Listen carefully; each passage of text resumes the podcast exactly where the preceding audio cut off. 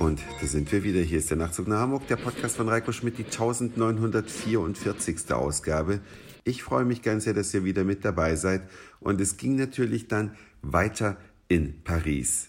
Unter anderem vorbei an der französischen Nationalbibliothek, die von der Architektur ganz schön ist, weil sie sieht aus wie vier aufgeklappte Bücher, die an den Ecken stehen. Da hat sich François Mitterrand ein weiteres Denkmal gesetzt. Bin ich dann noch einkaufen gefahren in einen Carrefour-Markt. Von der gigantischen Auswahl abgesehen. Das war ein Einkaufszentrum. Da befindet sich praktisch wie bei uns in einem Einkaufszentrum alle möglichen Klamottenläden und Fressshops und Friseursalons, alles Mögliche in den Etagen 1 und 2 und obendrauf 3 und 4 ist der Supermarkt. Man muss also über die ganzen Laufbänder aus der Tiefgarage mit seinem Einkaufskorb ganz nach oben, ein bisschen ungewöhnlich für deutsche Verhältnisse, aber dafür wird man belohnt mit einem Supermarkt, der diesen Namen gar nicht verdient hat. Eigentlich müsste es von der Dimension her ein Gigamarkt sein. Also riesig, gigantisch groß, 50 Meter lange Käsetheke, 50 Meter lange Fischtheke, alles mit Personal besetzt und alles frisch. Man bekommt es also dort dann abgewogen und eingepackt. Man kauft es nicht in der Plastikbox, so wie das bei uns häufig der Fall ist. Es gibt eine wahnsinnige Auswahl allein bei den flüssigen Handseifen um nur mal ein Beispiel zu nennen, da gab es locker 50 verschiedene, also verschiedene Düfte, verschiedene Hersteller, Bio, nicht Bio, also irre. Alle Farbenformen und so weiter vertreten. Ich frage mich, warum gibt es bei uns nicht so eine reiche Produktauswahl, wenn man in den Supermarkt geht? Tja, und dann kommt allerdings die Krönung und da wird man wieder mit der französischen Realität konfrontiert, wenn es ans Bezahlen geht, an die Supermarktkassen haben die Franzosen scheinbar alle Zeit der Welt. Ätzend langsam geht es, obwohl man sich an einigen Kassen selbst kassieren muss.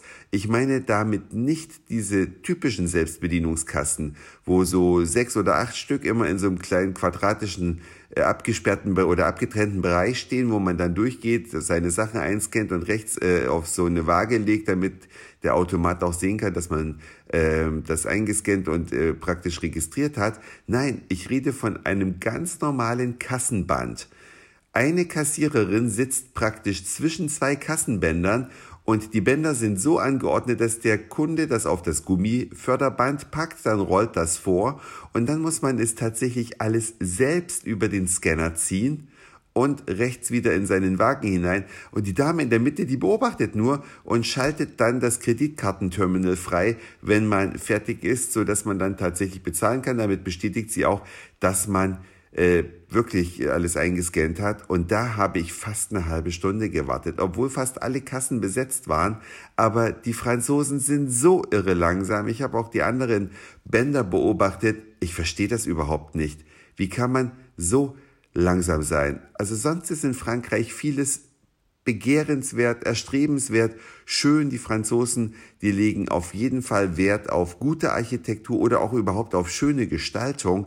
Selbst die Ver Produktverpackungen sehen alle schöner aus als bei uns. So pauschal möchte ich das doch tatsächlich mal sagen, weil es den, aus meiner Sicht den Tatsachen entspricht.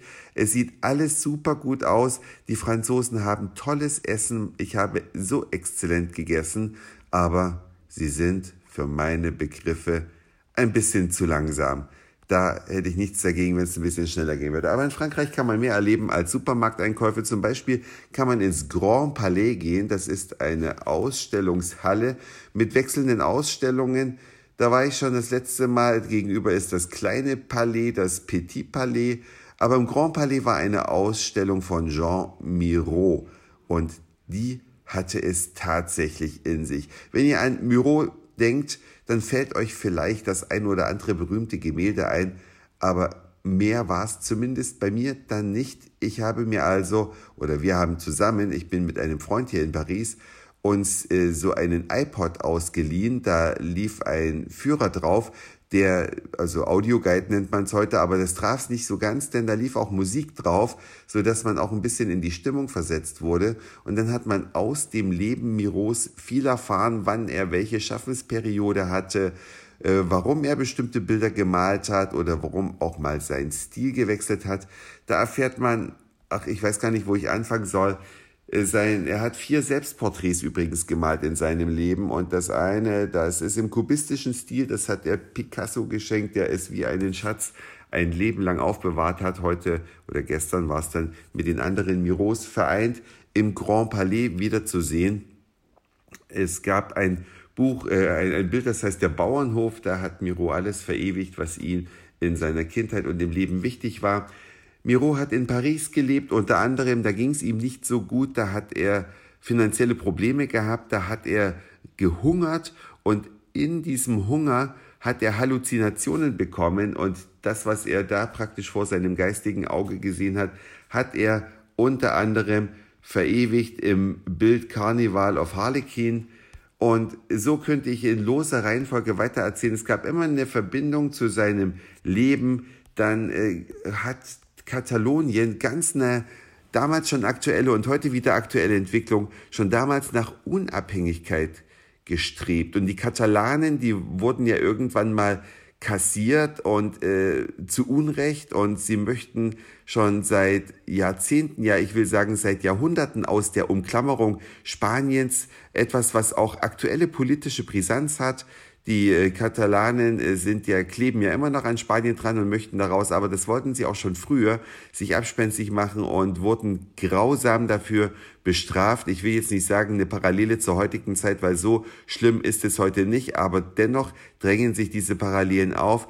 Da wurden also Menschen massenhaft hingerichtet und als Miro das mitbekommen hat, hat er tatsächlich seinen Stil gewechselt. Ich kann vielleicht mal ein paar Bilder auf die Nachtzug nach Hamburg Repräsentanz von äh, Facebook machen. Da könnt ihr euch die Bilder angucken und ihr seht sofort, was ich meine, welches Bild ich meine, auf welches ich anspiele und wer es nicht gleich sieht. Head of Man ist also das Bild, von dem ich gerade berichte. Aber später hat er dann auch Skulpturen geschaffen. Diesen äh, Vogel, diesen stilisierten, die Frau mit diesen unfassbaren Brüsten, riesige Bronzestatuen, die er erst in klein gemacht hat und dann die Proportionen verfeinert hat. Auch die packe ich ins Facebook mit hinein. Auch seine verbrannten Bilder, also Bilder, die er zunächst gemalt hat, ganz normal auf Leinwand und dann über Feuer gehalten hat und die Stellen, die verbrannt waren, rausgeschnitten hat, auch die hängen im Museum. Man kann also die Wand hinter dem Bild sehen. Eine sehr glückliche, glück Jetzt weiß ich gar nicht, ob ich hier so ohne weiteres fortsetzen kann. Mich hat nämlich gerade ein Freund angerufen, während ich den Podcast produziere.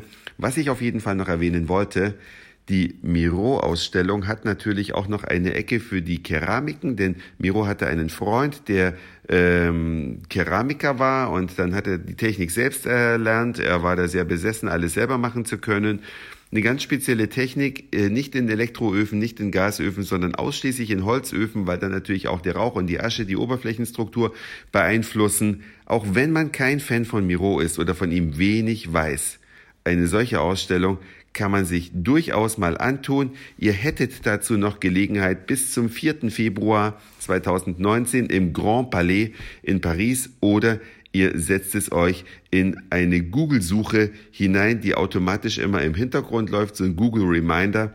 Irgendwann wird die sicherlich auch in Deutschland sein und sie ist mehr als sehenswert.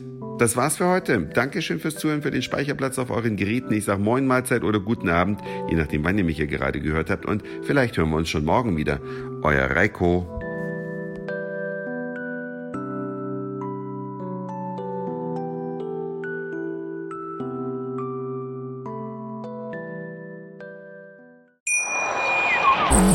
Schatz, ich bin neu verliebt. Was?